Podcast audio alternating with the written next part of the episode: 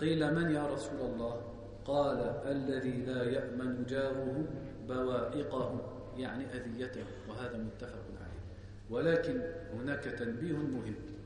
ما معنى لا يؤمن؟ هل معناه أنه كافر الذي لا يأمن جاره بوائقه؟ لا. النفي هنا هو نفي الإيمان المطلق. أو قل إن شئت نفي الإيمان الكامل أو نفي الإيمان الواجب أو نفي الإيمان المطلوب عبارات واصطلاحات. الإيمان يطلق ويراد به مطلق يعني الإيمان الإسلام. فكما في الكفارة مثلا فتحرير رقبة مؤمنة بمعنى مسلمة. والإيمان يراد به ويطلق ويراد به كمال الإيمان. كما قال سبحانه وتعالى قالت الأعراب آمنا. قل لم تؤمنوا ولكن قولوا أسلمنا.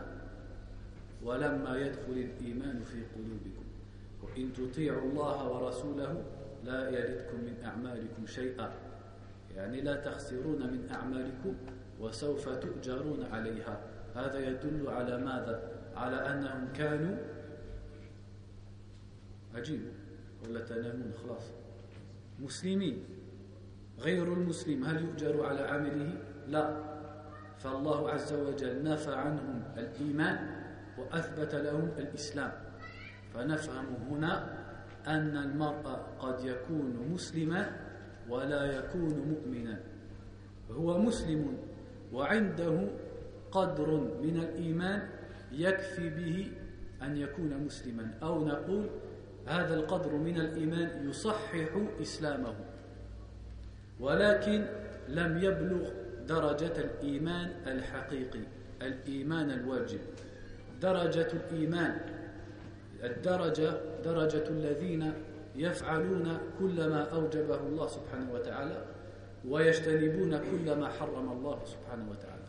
هذا هذه الدرجة تسمى الإيمان الكامل وهي المقصودة في قوله سبحانه وتعالى إنما المؤمنون الذين إذا ذكر الله وجلت قلوبهم وإذا تليت عليهم آياته زادتهم إيمانا وعلى ربهم يتوكلون.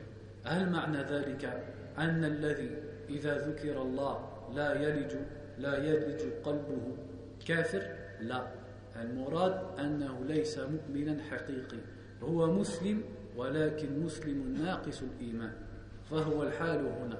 قوله والله لا يؤمن بمعنى الذي لا يأمن جاره بوائقه هو مسلم ولكنه مسلم ناقص الإيمان ولا يطلق عليه اسم المؤمن لأن اسم المؤمن إنما يطلق على أهل الإيمان الكامل الذين يأتون بكل ما أوجب الله ويجتنبون كل ما حرم الله.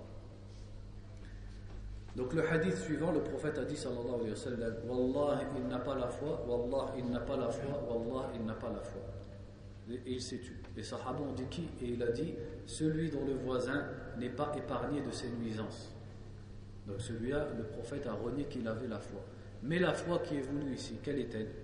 Est-ce que c'est dans le sens qu'il est mécréant? Il n'a pas de foi du tout C'est pas ça qui est voulu ici. Parce que l'iman peut s'appliquer dans le sens de l'islam. Comme quand Allah a dit il faut libérer, dans certaines expiations, il faut libérer un esclave mu'min. Ce qui est voulu par là, c'est un esclave musulman. Donc il l'a appelé mu'min. Raqabatil mu'mina, dans le sens musulman.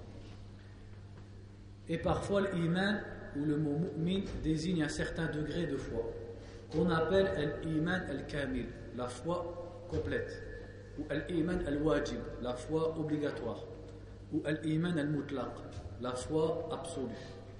C'est le degré de ceux qui font tout ce qu'Allah a ordonné, ou, ou et, ou plutôt qui s'écartent de tout ce qu'Allah a interdit de façon stricte, ce qui est haram, ils s'en écartent. Ça, ce sont al-mu'minun. Donc la plupart du temps, dans le Coran et dans les hadiths, ce qui est voulu par l'iman, c'est ce degré. Comme dans le verset où Allah parle des Bédouins en disant Les Bédouins ont dit Nous avons la foi. Amanna, nous avons l'iman. Dis-leur vous n'avez pas la foi, mais dites plutôt aslamna. Nous sommes musulmans. Donc Allah a attesté qu'ils étaient musulmans et a renié qu'ils étaient mu'minin, qu'ils avaient la foi. Pourtant, pour être musulman, il faut la foi. Comment être musulman sans foi? C'est-à-dire que la personne peut être musulmane, elle a la foi, un minimum de foi qui fait que son islam est valide. Mais elle n'a pas une foi suffisante pour être appelée mu'min et pour être arrivé au degré de mu'min. Donc des fois le prophète dit celui-là n'est pas mu'min, c'est-à-dire il est en dessous. Il est musulman, mais sa foi est réduite. Et celui-là, sa situation est dangereuse, car il est sous la volonté d'Allah s'il meurt dans cette situation. Soit il lui pardonne, ou soit il le châtie en enfer avant de le faire entrer au paradis. Alors que le mu'minun, c'est un mot qui s'applique à ceux, à, ceux qui respectent les ordres d'Allah et qui s'écartent de ses interdits. Donc qui ont le degré qui est demandé dans l'iman. Leur jugement à eux au jour du jugement, c'est qu'ils rentrent au paradis, sans passer par l'enfer.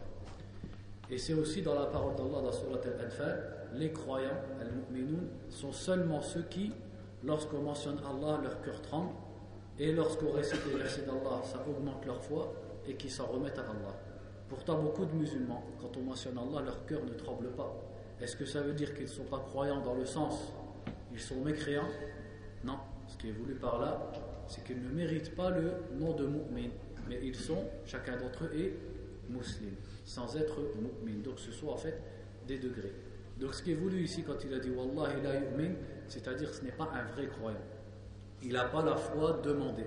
C'est un musulman. Il a de la foi, mais il n'a pas la foi qui est obligatoire et qui est demandée.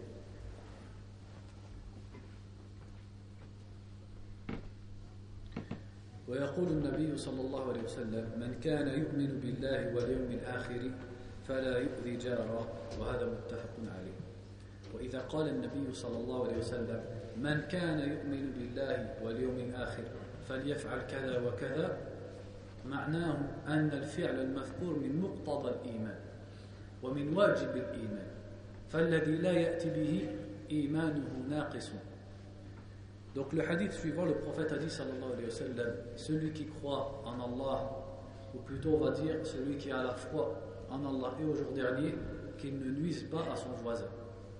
Et quand le prophète dit ce genre d'expression, celui qui croit en Allah et au jour dernier, c'est-à-dire que le fait de la chose qui va être mentionnée par la suite est une conséquence logique de la foi, est une chose que la foi implique. Si la personne ne le fait pas, alors elle n'a pas la foi complète. Elle a une foi réduite. Elle est musulmane, mais elle n'a pas la foi complète. Donc celui qui nuit à son voisin, certes, il reste musulman et il ne sort pas de l'islam, mais sa foi a un grand manque. Et ça, c'est dans les deux sahih. وجاء في الحديث الآخر من كان يؤمن بالله واليوم الآخر فليحسن إلى جاره في نفس المعنى لكن الحديث الأول في النهي عن الأذى وهذا في الأمر بالإحسان فنؤمر بالإحسان وننهى عن الأذية Le hadith suivant, il est semblable. Il dit celui qui croit en Allah le jour dernier, qu'il fasse du bien à son voisin. Donc c'est le même genre d'expression. Sauf que le premier hadith, c'est une interdiction, et là c'est un ordre. Le premier, c'est l'interdiction de nuire, et celui-là, c'est un ordre de faire du bien. Et c'est aussi dans, c'est aussi dans les sahih. وقال النبي صلى الله عليه وسلم لأبي ذر يا أبا ذر إذا طبخت مرقة فأكثر ماءها وتعاهد جيرانك رواه مسلم من يطبق مثل هذه السنن في وقتنا هذا Donc dans Sahih Muslim, le prophète sallallahu alayhi wa sallam a dit à Abu Dhar, Ô Abu Dhar, quand tu cuisines de la soupe ou un plat qui a de la sauce, mets beaucoup d'eau et donne-en à tes voisins. Qui d'entre nous applique ce genre de sunna La sunna, elle a un sens large. C'est dans la aqidah, c'est dans les ibadat, mais c'est aussi dans la façon de se comporter et dans le fait d'être bienfaisant envers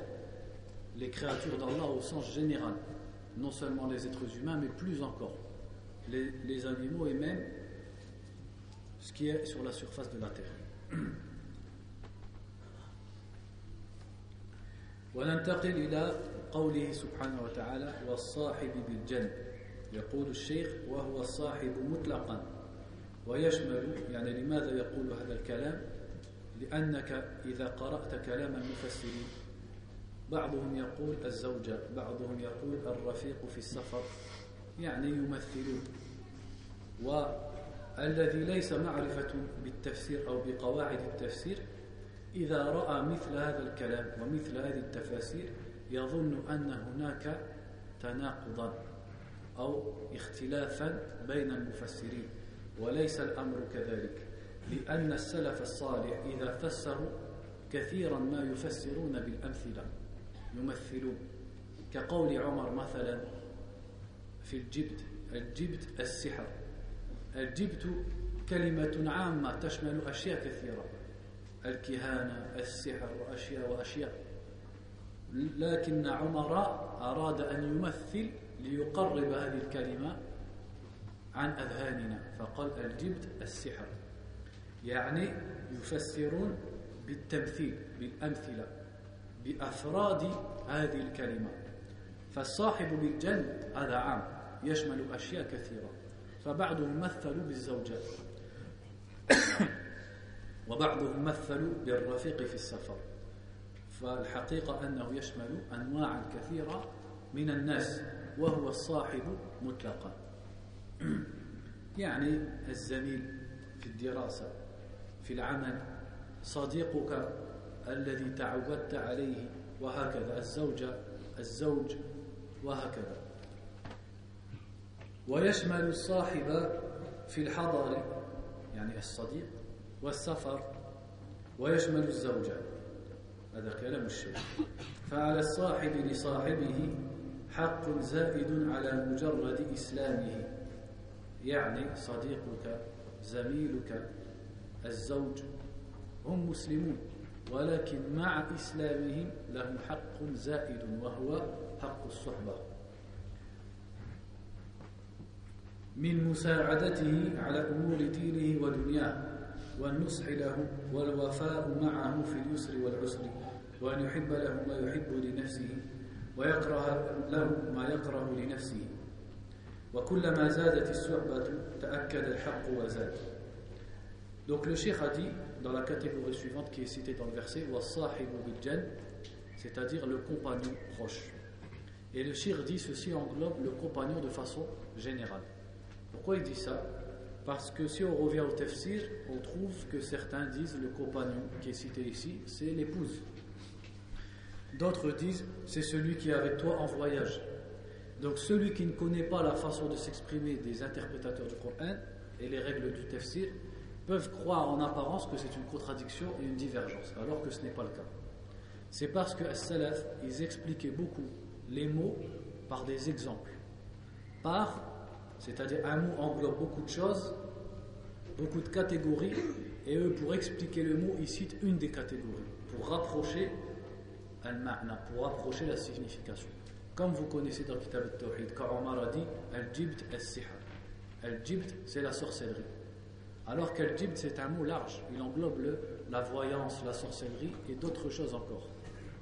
Mais Omar a choisi d'expliquer Al-Jibt par la sorcellerie. Est-ce que ça veut dire que c'est seulement la sorcellerie? Non, c'est un exemple. Donc le tafsir des anciens, il était beaucoup comme ça, avec des exemples. Donc il n'y a pas à t'étonner si tu trouves certains, ils disent le compagnon c'est l'épouse, L'autre, il dit le compagnon, c'est celui qui est avec toi en voyage. C'est parce qu'ils ont voulu donner un exemple. C'est comme par exemple, accrochez-vous à la corde d'Allah, au câble entre guillemets, ou plutôt à la corde d'Allah, tous ensemble. Certains ont dit la corde d'Allah c'est l'islam, d'autres ils ont dit c'est le Coran, d'autres ils ont dit c'est la sunna. Est-ce que c'est un irtilef? C'est pas un irtilef. Ils donnent des exemples. C'est sûr que le câble d'Allah et son chemin droit, c'est suivre l'islam. Et on ne peut pas suivre l'islam si ce n'est en se basant sur le Coran. Et on ne peut pas comprendre le Coran si ce n'est en prenant la sunna. Donc toutes leurs paroles sont vraies. Ce n'est pas une divergence, ce ne sont que des exemples. Donc il dit que ça englobe aussi le compagnon fil hadar, quand tu es chez toi, quand tu es résident, c'est-à-dire un ami habituel. Ou alors dans le voyage, celui qui t'accompagne pendant un voyage. Ou alors l'épouse, ou pour la femme son époux. Et donc, cette personne, le compagnon, il a un droit supplémentaire au droit de l'islam. Non seulement il a le droit de l'islam, mais il a un droit en plus. C'est le droit de la compagnie. Donc, Shir dit, c'est de l'aider dans les affaires de sa religion et de sa vie d'ici-bas, le conseiller et lui être sincère dans la difficulté comme dans la facilité, et d'aimer pour lui ce que tu aimes pour toi-même, et de détester pour lui ce que tu détestes pour toi-même. Et plus la compagnie est proche ou habituelle, et plus le droit est grand. C'est-à-dire, si c'est un ami de longue date, c'est pas comme un ami d'il y a un an. Si c'est un ami que tu vois tous les jours, c'est pas comme l'ami que tu vois une fois par mois. Plus la compagnie est intense, plus le droit est grand. Et plus la bienfaisance doit être grande envers cette personne. نقرأ بعض الأحاديث يعني الموضوع هذا كما قلنا عام وموضوع عظيم يشمل أنواع كثيرة ولكني اخترت أن أقرأ أحاديث في نوع واحد وهو الزوجة فقط لأن المشاكل كثيرة بين الأزواج. فيقول النبي صلى الله عليه وسلم لا يفرق مؤمن مؤمنا إن كره منها خلقا رضي منها آخر. رواه مسلم. يعني لا يفرق بمعنى لا يبغض مؤمن مؤمنا إن كره منها خلقا يعني إن رأيت فيها شيئا لا يعجبك. إما في الجمال أو في الأخلاق أو في الطبخ أو في الدين أو إلى آخره فانظر إلى ما يعجبك وحاول أن تصرف النظر عن ما لا يعجبك. كما يقول السيوطي رحمه الله في تفسير هذه الآية لا يمكن أن تكون المرأة كلها عيوب كلها مساوي لا يمكن هذا. إن كانت قبيحة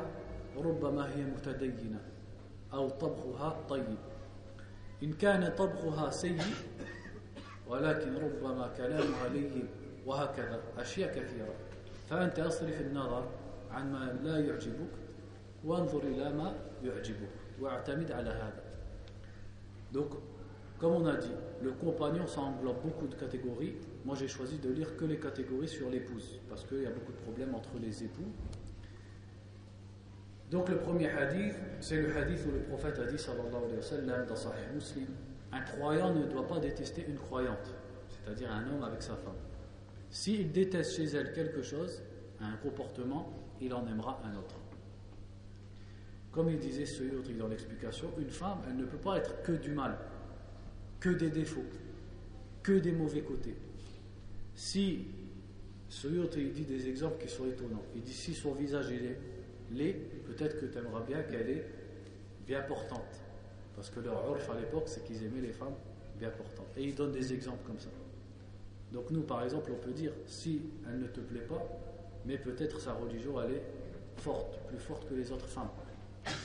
Si elle cuisine mal, mais peut-être qu'elle est douce, elle se comporte bien avec toi. Donc regarde, essaye toujours de dévier le regard de ce qui ne te plaît pas et concentre-toi sur ce qui te plaît. Ça, ça va t'aider à être bienfaisant envers elle. ويقول النبي صلى الله عليه وسلم استوصوا بالنساء خيرا فإن المرأة خلقت من ضلع وإن أعوج ما في الضلع أعلاه فإن ذهبت تقيمه كسرته وجاء في رواية أن الكسر هو الطلاق يعني إن أردت أن تؤدبها بسرعة وتستعجل في إقامتها وتربيتها سوف تنكسر. يعني المرأة لا تتحمل ما يتحمله الرجل فالرجل عليه أن يصبر في تربية امرأته. وإن تركته لم يزل أعوج. يعني لا تهمل التربية ولكن بين طرفين. لا تستعجل ولا تهمل. فاستوصوا بالنساء متفق عليه. Donc le hadith suivant, le prophète sallallahu alayhi wa a dit Recommandez-vous mutuellement le bien envers les femmes, car la femme a été créée à partir d'une côte, et le côté le plus tordu de la côte, c'est le haut de la côte. Si tu essayes de la dresser, tu vas la casser. Et dans une version du hadith, il a expliqué la cassure par le divorce. C'est-à-dire, si tu vas aller trop vite pour la remettre droite et pour l'éduquer, tu vas la casser parce que la femme ne va pas aussi vite que l'homme, ne supporte pas ce que l'homme supporte. Dans le fait de se corriger, etc. Et après, il a dit, et si tu la laisses, elle va rester tordue. Donc tu dois être entre les deux. Ne délaisse pas l'éducation et le conseil, mais ne va pas non plus trop vite. Et à la fin, il a dit, bin nisa. Et là, je fais un, un point, où j'attire l'attention sur un point. Combien de frères ils se plaignent? Ils se marient et après ils se plaignent. Ma femme, elle ne veut pas encore mettre le gilbert. Ma femme, elle fait passer ça à l'heure, etc., etc. Mais si tu reviens au début de son mariage, quand il s'est renseigné sur la sœur, il savait que, par exemple, elle ne mettait pas le gilbert. Elle mettait un petit foulard. Il savait que ce n'était pas une fille qui faisait ses prières à l'heure. Il savait que ce n'était pas une fille qui lisait, qui était intéressée par l'étude de, la religion. Mais qu'est-ce qu'il a regardé? Il était pressé et elle lui plaisait, ou ses parents, ou d'autres raisons. Donc, après, quand il se marie avec elle, il est déçu parce qu'elle n'est pas au niveau où il, attendait. Et après, quand il force, ça casse. La faute, elle est de qui? La faute, elle est de toi. Ne te base pas sur des présomptions. Je vais lui faire da'wah, elle va changer, c'est quelqu'un qui accepte. Quelle assurance tu as? Et si elle ne change pas? Et si elle n'accepte pas? Et si tu ne sais pas lui faire da'wah? Donc elle va rester comme elle est. Or, ce qui t'est demandé, c'est de la corriger. Et si elle refuse la correction Donc prends déjà une fille qui est déjà, comme a dit le prophète, Prends celle qui a la religion. Ne prends pas celle qui n'est seulement belle et tu dis Ma'alish, elle va changer. Ma'alish, son frère, il m'a dit qu'elle écoutait. Tu n'as aucune garantie. Prends d'abord celle qui a la religion. Parce qu'après, quand tu vas essayer de la corriger, qu'est-ce qui va se passer? C'est que ça va casser. Et ça, les exemples autour de nous, on le voit énormément. ويقول النبي صلى الله عليه وسلم ألا واستوصوا بالنساء خيرا فإن فإنما هن عوان عندكم. عوان يعني أسيرات عندكم. هذا رواه الترمذي وصححه الشيخ الألباني رحمه الله. فالنبي صلى الله عليه وسلم ضرب مثلا للمرأة فقال هن عواني فإن المرأة في بيتها تحت سلطان الرجل. ولذلك يقول النبي خيركم لأهله خيركم خيركم لأهله. كما قلنا بالأمس لأن الإحسان إلى الضعيف بين الجدران وفي البيت ولا يراك أحد ولا يؤاخذك أحد. فالإحسان في هذا الموقف وفي مثل هذه الحالة إحسان حقيقي ويدل على تقوى الرجل لأنه من يراه؟ إن ضرب زوجته ماذا تفعل هي؟ إن سبها ماذا تفعل؟ إن ظلمها ماذا تفعل؟ فكونه مع الرغبة ومع الغضب لا يضربها ولا يغضب عليها ولا يسبها ولا يظلمها بل يحسن إليها. هذا يدل على تقواه لله سبحانه وتعالى. يدل على مراقبته لنظر الله سبحانه وتعالى. يدل على أنه يتذكر في كل لحظة أن الله يراه وأن الله يسمع ما يقول. لولا هذا ما الذي يمنعه من الظلم على هذا الضعيف Donc le prophète a dit, sallallahu alayhi wa sallam, dans l'autre hadith, dans Sunan al-Tirmidhi, recommandez-vous le bien envers les femmes car elles ne sont que des prisonnières auprès de vous. Donc il a donné l'exemple des femmes comme des prisonnières. Parce que la femme, elle est sous le pouvoir de l'homme dans la maison. C'est pour ça aussi, comme on l'avait dit hier, que l'islam à chaque fois il donne une récompense, un mérite à celui qui s'occupe bien d'un faible dans sa maison, comme l'orphelin, comme les animaux, l'esclave, etc. Pourquoi? Parce que ce faible, tu peux lui faire ce que tu veux, qui te voit? Et, lui, qu'est-ce qu'il va te répondre? Si tu frappes l'orphelin, si tu fais souffrir une bête, si tu frappes ta femme, tu es injuste envers elle, qu'est-ce qu'elle va faire? Elle est plus faible que toi, elle ne peut rien te faire. Elle ne peut pas se défendre. Donc dehors, c'est facile d'avoir un bon comportement. Parce que les hommes, ils ont honte les uns des autres et ils ne peuvent pas monter les uns sur les autres comme ils veulent. Mais à l'intérieur de la maison, c'est là va avoir le comportement. Qu'est-ce qui l'empêche, s'il a envie, de la frapper, de l'insulter, d'être injuste, si ce n'est qu'il craint Allah Donc si malgré tout ça, au lieu de faire tout ça, au contraire il est bienfaisant envers elle, alors que personne ne le voit, et elle, elle ne peut pas répondre elle ne peut pas se défendre, ça prouve qu'il craint Allah. Ça prouve qu'il a à l'esprit qu'Allah le voit et l'entend. Donc ça prouve son ihsan, qu'il adore Allah comme s'il le voyait, et en ayant à l'esprit qu'Allah le voit, quoi qu'il fasse, et qu'il l'entend, quoi qu'il dise.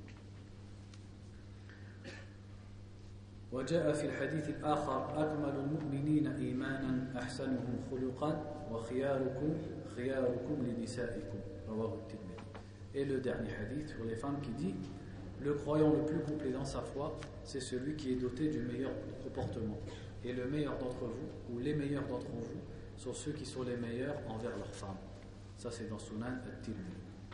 ثم قال عز وجل وابن السبيل يعني المسافر. وهو الغريب الذي احتاج في بلد الغربة أو لم يحتج. يعني حتى المسافر الغني فهو ابن السبيل. فله حق على المسلمين لشدة حاجته وكونه في غير وطنه بتبليغه إلى مقصوده يعني إلى مسافته ومكانه أو بعض مقصوده وبإكرامه Donc ensuite il a dit et le voyageur, Ibn Sabil. Et Shir dit c'est l'étranger qui a besoin dans le pays où il est, ou même s'il n'a pas besoin. L'étranger de façon générale est le voyageur. Donc celui-là, il a un droit sur les musulmans. Le Shir dit ce droit c'est parce qu'il a un grand besoin. Et c'est parce qu'il n'est pas dans son pays. Donc il a le droit qu'on le fasse arriver là où il veut, par exemple. Et qu'on le fasse arriver à ses buts, ou à ce qu'on peut de ses buts. Et aussi de l'honorer et être ta'nis, c'est-à-dire d'être chaleureux envers lui, envers cette personne qui n'a pas de famille, qui n'a pas d'amis, qui ne connaît personne et qui peut se sentir gharib. Donc il a un droit, c'est que justement on lui fasse sentir l'inverse de cette solitude, qu'on soit chaleureux avec lui pour qu'il se sente bien. ثم قال تعالى وما ملكت أيمانكم أي من الآدميين والبهائم بالقيام بكفايتهم وعدم تحميلهم ما يشق عليهم وعدم وإعانتهم على ما يتحملون وتأديبهم لما فيه مصلحتهم Et la dernière catégorie du verset, وَمَا مَلَكَتْ أَيْمَانُكُمْ Et ce que vos mains possèdent, c'est-à-dire ce que vous possédez. Et Shir dit Ceci englobe les êtres humains, c'est-à-dire au temps où il y avait l'esclavage, et ça englobe aussi les animaux que la personne elle peut posséder, que ce soit des animaux domestiques comme un chat, ou alors un animal qui, pour l'agriculture ou pour manger, pour l'élevage, etc., etc. Donc le shir dit, quelle est la bienfaisance envers eux? C'est déjà de prendre soin d'eux, ce qui sous-entend les nourrir, leur donner à boire, etc., etc leur donner ce dont ils ont besoin, el kifaï, et de ne pas leur faire supporter ce qui est trop dur pour eux. Donc par exemple, celui qui a un âne, celui qui a un chameau, celui qui a une vache, et qui veut leur faire porter, et il ne doit pas leur faire porter ce qui serait dur pour eux. Et quand il leur fait porter ce qui est difficile, il aide. C'est-à-dire, celui par exemple à l'époque qui avait un esclave, et il lui donne une tâche, et cette tâche est difficile, il l'aide dans cette tâche difficile. Il ne le laisse pas supporter quelque chose tout seul trop difficile. Il va se mettre avec lui pour l'aider. Donc en vérité, là, on voit que déjà traduire euh, euh, ce qui est dans l'islam par l'esclavage, c'est une traduction très réduite. Parce que nous, quand on dit l'esclavage, qu'est-ce qu'on a à l'idée tout de suite? On a les chaînes aux pieds, euh, le hagra, comme on dit, l'injustice, les coups, etc., etc. Alors que dans l'islam, c'est tout autre. La personne, elle doit habiller son esclave comme elle s'habille, manger avec lui, etc. etc. C'est complètement une autre conception. Et aussi les éduquer et les amener vers leur maslaha, c'est-à-dire vers ce dans quoi il y a leur bien, que ce soit pour la vie d'ici-bas et aussi pour la vie future en ce qui concerne les esclaves. ونقرأ بعض الأحاديث في الموضوع يقول أحد الصحابة دخلت حائطا لرجل من الأنصار فإذا جمل فلما رأى النبي صلى الله عليه وسلم حن وذرفت عيناه فأتاه النبي صلى الله عليه وسلم فمسح سرته إلى سنامه فسكن. فقال فقال النبي صلى الله عليه وسلم من رب هذا الجمل؟ لمن هذا الجمل؟ فجاء فتى من الأنصار فقال لي يا رسول الله فقال أفلا تتقي الله في هذه البهيمة؟ التي ملكك الله إياها فإنه شكا إلي, إلي أنك تجيعه وتدئبه وهذا رواه أبو داود وصححه الشيخ الألباني والحديث ما يحتاج إلى شرح Donc le hadith suivant qui parle de lui-même, il n'y a pas besoin d'explication, où un sahabi dit qu'il était rentré dans un harit, c'est-à-dire entre guillemets un sort de parc entouré par des murs. Et un chameau est venu. Et ce chameau, lorsqu'il a vu le prophète il s'est mis à pleurer. Et donc le prophète est venu vers lui et il a essuyé avec sa main son ventre jusqu'à sa bosse. Il l'a il caressé. Et après il s'est retourné vers les gens, il a dit Qui est le propriétaire de ce chameau? À qui appartient ce chameau? Et un jeune homme parmi les Ansar est venu et il a dit Il m'appartient au messager d'Allah. Et il lui a dit Ne crains-tu pas Allah subhanahu wa ta'ala dans cette bête qu'Allah t'a fait posséder La personne doit toujours avoir à l'esprit que ce qu'elle possède, ce n'est pas réellement sa possession. Al-mulku. Ce n'est qu'une possession qu'Allah a mis entre ses mains.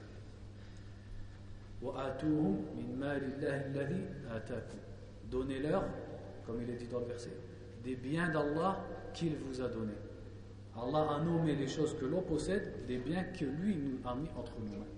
Donc il lui a dit, ne crains-tu pas Allah dans cette bête qu'Allah t'a fait posséder, car il s'est plaint à moi que tu l'affamais et tu le fatiguais c'est-à-dire par des tâches, et aussi lui donner, il lui donnait pas suffisamment à manger. Regardez le verset qui dit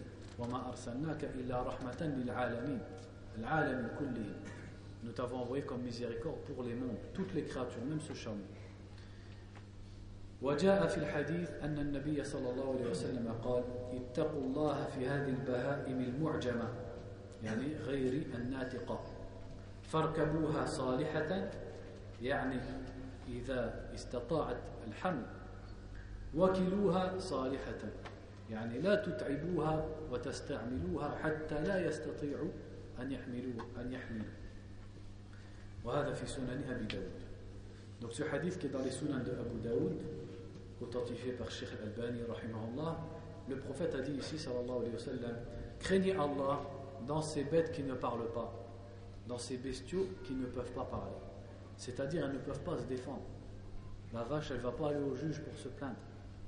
Elles n'ont personne vers qui se tourner. Et il a dit, montez-les, c'est-à-dire utilisez comme véhicule. Utilisez-les comme véhicule. Alors qu'elles le peuvent, quand elles sont en bonne santé. Et laissez-les en bonne santé C'est-à-dire, utilisez-les comme véhicule et pour porter, si elles le peuvent, et ne les utilisez pas jusqu'à ce qu'elles n'y arrivent plus. On les laisse alors qu'elles sont encore en bonne santé. On ne va pas jusqu'à ce qu'elles meurent par exemple. وجاء في الحديث أن النبي صلى الله عليه وسلم مر برجل واضع رجله على صفحة شاة وهو يحد شفرته وهي تلحظ إليه ببصرها فقال أفلا قبل هذا يعني أفلا حديت شفرتك قبل هذا أتريد أن تميتها مرتين هذا رواه البيهقي وهو في السلسلة الصحيحة Donc le hadith suivant, qui est dans la silsila sahiha, le prophète sallallahu alayhi wa sallam est passé à côté d'un homme qui avait posé son pied sur le flanc d'un mouton, c'est-à-dire pour l'égorger, et il était en train d'aiguiser son couteau devant le mouton, et le mouton, il regardait. Et le prophète sallallahu alayhi wa sallam lui a dit Pourquoi tu ne l'as pas aiguisé auparavant Est-ce que tu veux le tuer deux fois c'est-à-dire, non seulement tu vas le tuer en l'égorgeant, et au préalable, tu es déjà en train de le tuer comment Psychologiquement, en lui, en lui montrant que tu vas le tuer. Donc ça, c'est dans la Sahiha. وقال أحد الصحابة كنا مع رسول الله صلى الله عليه وسلم في سفر فانطلق لحاجة فرأينا حمرة وهي طائرة صغيرة. معها فرخان فأخذنا فرخيها فجاءت الحمرة فجعلت تتفرش. فجاء النبي صلى الله عليه وسلم فقال من فجع هذه بولدها ردوا ولدها إليها.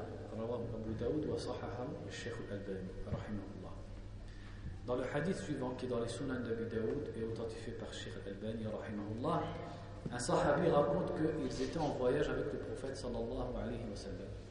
Et il est parti pour un besoin. Et un oiseau qui s'appelle Al-Humara est venu avec deux poussins. Et les sahaba ont pris ces deux poussins. Ensuite, le prophète est revenu et ce petit oiseau, il est revenu et il s'est mis à battre des ailes en survolant le sol à proximité, c'est-à-dire par souci. Elle regardait ce qu'il advenait de ses poussins. Et le prophète sallallahu alayhi wa sallam a dit Qui d'entre vous a fait du mal à, celle-ci par rapport à ses enfants? Rendez-lui ses enfants. Subhanallah, des poussins. Qui d'entre nous fera attention à des poussins, un oiseau? Mais le prophète sallallahu alayhi wa sallam, il fait attention à chaque chose et c'était la personne la plus miséricordieuse envers les créatures d'Allah. Donc il leur a dit rendez-lui ses poussins. Et on va finir par deux hadiths que vous connaissez. يقول النبي صلى الله عليه وسلم عذبت امرأة في هرة سجنتها حتى ماتت فدخلت فيها النار لا هي أطعمتها وسقتها إذ حبستها ولا هي تركتها تأكل من خشاش الأرض le premier hadith où le prophète sallallahu alayhi wa sallam nous dit dans le Bukhari qu'une femme est rentrée en enfer à cause, par la cause d'un petit, par la cause d'un chat qu'elle avait emprisonné jusqu'à sa mort. Et elle ne le nourrissait pas ni elle lui donnait à boire et elle ne laissait pas non plus sortir pour manger les bêtes qui sont dehors. Donc elle est rentrée en enfer à cause de ce traitement qu'elle a fait subir au chat. والحديث الأخير يقول النبي صلى الله عليه وسلم بينما كلب يطيف بركية قد كاد يقتله العطش إذ رأته بغي من بغايا بني إسرائيل فنزعت موقها فسقت له فسقت له به فسقته إياه فغفر له به وهذا في البخاري Et à l'inverse, l'autre hadith où le prophète dit sallallahu alayhi wa sallam et ça s'est passé dans les communautés précédentes, qu'un chien tournait autour d'un puits et il avait soif à, en mourir, il allait mourir de soif. Et une femme qui était une prostituée, parmi les prostituées de Bani Israël, donc qui était à leur temps muslimine, sinon son action elle lui aurait servi à rien. Quand elle a vu ça, elle est descendue dans le puits avec sa botte, elle a rempli sa botte d'eau et elle en a donné au chien. Et Allah lui a tout pardonné à cause de cet acte et elle est rentrée au paradis. Et ça, c'est dans Sahih al-Bukhari. Donc regardez l'autre qui est rentré en enfer à cause d'un chat, et celle-là qui fait un des pires péchés, mais malgré tout, Allah lui a pardonné à cause de cet acte. وفي نهاية الآية يقول الله سبحانه وتعالى إن الله لا يحب من كان مختالا فخورا المختال هو المتكبر في هيئته يتكبر على الناس والفخور الذي يفتخر يعني يتكبر ويمدح نفسه ولماذا يقول الله سبحانه وتعالى في نهاية هذه الحقوق إن الله لا يحب من كان مختالا فخورا؟ إشارة إلى أن الذي يظلم أو لا يراعي هذه الحقوق حق الله سبحانه وتعالى وهو إفراده بالعبادة وبقية الحقوق حقوق الخلق فهو متكبر مصاب بمرض عظيم وهو الكبر الذي قال فيه النبي لا يدخل الجنة لا يدخل الجنة من كان في قلبه مثقال ذرة من كبر Donc à la fin du verset, pour conclure, Allah a dit Allah n'aime pas celui qui est orgueilleux, mortel, fakhour, vantard, qui est orgueilleux et vantard. Mortel, c'est-à-dire orgueilleux dans son aspect, dans sa façon de se comporter, dans sa façon de marcher. Fakhour, c'est-à-dire orgueilleux par ses paroles il vante sa propre personne. Donc Allah n'aime pas ces deux catégories. Mais pourquoi avoir dit ça après avoir cité les droits? Le droit d'Allah et le droit des parents et des autres créatures. C'est comme une, indication au fait que celui qui ne respectera pas ses droits, que ce soit le fait d'adorer Allah seul, et aussi le droit des gens, c'est parce que c'est un orgueilleux. Et il est atteint d'une maladie dont le prophète a dit, sallallahu alayhi ne rentrera pas au paradis celui qui a un atome d'orgueil dans son cœur. من تفسير هذه الآية والحمد لله والله أعلم وصلى الله وسلم على نبينا محمد وعلى آله وصحبه.